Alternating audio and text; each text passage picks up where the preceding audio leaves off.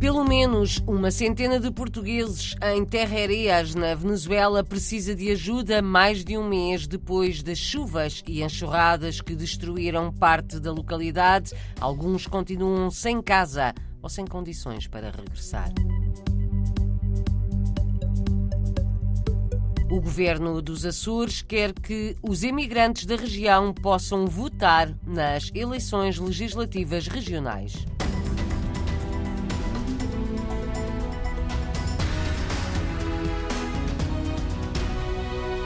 Antes de espreitarmos como estão os portugueses em terrarias na Venezuela, o Governo Regional dos Açores quer que os imigrantes açorianos possam votar nas eleições legislativas regionais. O presidente do governo, José Manuel Bolieiro, esteve reunido no fim de semana passado com representantes das casas dos Açores no mundo, afirmou que é preciso alterar a lei eleitoral numa próxima revisão constitucional. O jornalista Ricardo Freitas conta mais. Os imigrantes açorianos radicados nos Estados Unidos, no Canadá, nas Bermudas ou no Brasil não podem votar nas eleições legislativas regionais.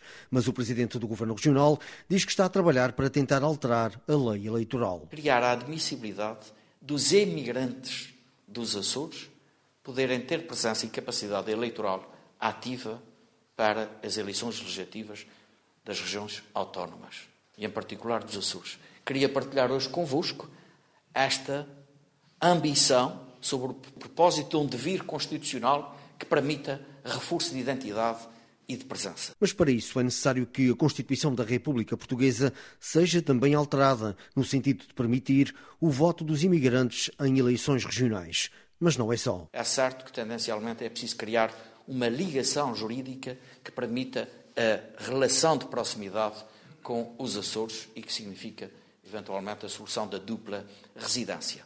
Mas fica já lançado hoje para informação ao Conselho Mundial das Casas dos Açores que trabalharemos para este devir. José Manuel Bolheiro esteve reunido na Horta com os imigrantes açorianos nas comemorações dos 25 anos do Conselho Mundial das Casas dos Açores. Tal como na Madeira, também nos Açores, o governo regional defende a possibilidade de os imigrantes das regiões autónomas poderem votar nas eleições regionais.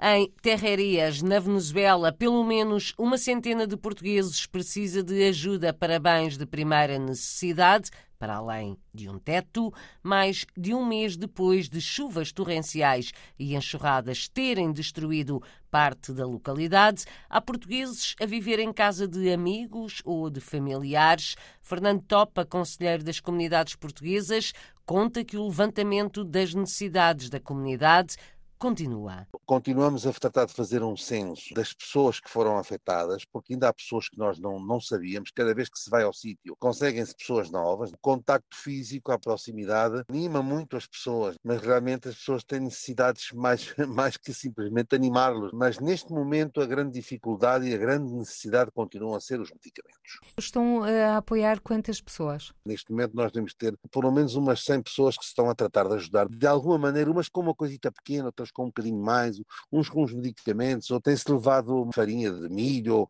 eh, arroz, coisas não perecedeiras, não é? Tem sido muito difícil, muito difícil. Fernando Topa, e as pessoas que ficaram desalojadas já têm casa? É assim, a grande maioria das pessoas não querem sair do sítio. O sítio, a parte mais afetada, com certeza ficou bastante destruída, tem que se recondicionar e reubicar muitas das construções. Casas foram completamente destruídas, as pessoas estão em casa de família familiares e não querem sair do sítio. Esse é o grande problema com o qual nós nos encontramos. Mas neste momento, digamos que não há pessoas à intempérie. As pessoas estão, de alguma forma, estão resguardadas, ainda que provisionalmente. Mas eh, isto é uma situação que não, não se vai conseguir resolver assim tão rapidamente. Os apoios económicos da comunidade continuam a, chegar, mas tudo é pouco. Está-se a atender dentro do possível. A Embaixada de Portugal reuniu-se comigo e com conselheiros de Valência também, com outras pessoas da comunidade e estamos a tratar de dar todo o apoio necessário, o mesmo consulado honorário dos Altos Mirandinos. Ou seja, todos estão a ajudar. Mas há muita gente que está comprometida com isto, mas as necessidades continuam a ser muitas. Fernando Topa, conselheiro das comunidades portuguesas na Venezuela, em declarações à jornalista Paula Machado, da RDP Internacional internacional.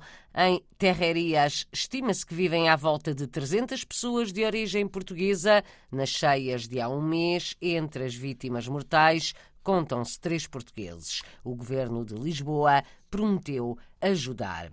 Foram à volta de duas mil as pessoas que se juntaram no passado fim de semana na festa do São Martinho no Centro Português de Caracas, capital da Venezuela, ocasião para o dirigente do centro incentivar os portugueses a preservar e divulgar a cultura lusa, acima de tudo junto das gerações mais novas. Na festa do São Martinho em Caracas, houve castanhas de Portugal, vinhos, espetadas, pastéis de nata e por aí fora, tudo temperado com música ao vivo. Já na Missão Católica Portuguesa há cada vez menos gente e as instalações estão a degradar-se. O alerta foi dado recentemente por Fernando Topa, conselheiro das comunidades. A comunidade portuguesa que fazia vida na Missão Católica Portuguesa, a grande maioria regressou a Portugal. Os que viviam nesse setor, não é?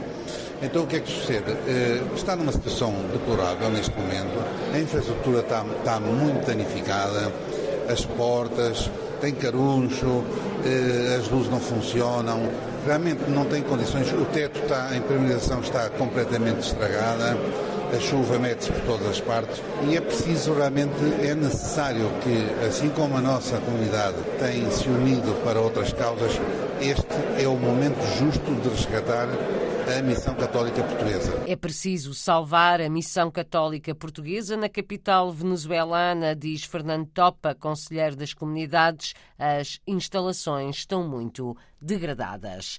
Apreensão sim, medo não. Foi assim que Luís Sargento Freitas, a viver em Varsóvia, descreveu a forma como os polacos acompanham o desenrolar dos acontecimentos depois de ontem dois mísseis terem atingido a Polónia, perto da fronteira com a Ucrânia. A viver há quatro anos no país, o português contou à jornalista Paula Machado que os primeiros momentos foram os mais assustadores.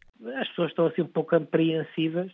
Vamos ver no que desenrola a situação. A população ficou com medo? Nos primeiros minutos eh, houve ali um receio, porque parecia que isto estava a escalar de uma maneira que já não se estava à espera. Ou seja, há apreensão, mas não medo. Sim, acho que essa é uma boa descrição. Sargento Freitas, um português na Polónia, onde trabalha no setor bancário. Noutra área, o empresário agroalimentar Rui Motinho afirma que está tudo tranquilo. Isto não há questão nenhuma para as pessoas entrarem em pânico não é início de guerra nenhuma. Nós estamos todos perfeitamente tranquilos, não se passa nada. Aqui já há muitos meses que não se sente a guerra, sente-se a guerra unicamente com um caráter especulativo. Rui Motinho sobre as reações aos dois mísseis que ontem caíram em território polaco, junto à fronteira com a Ucrânia. O empresário vive há 27 anos na Polónia. Nesta altura encontra-se em Cracóvia. Esta tarde, o embaixador português junto da NATO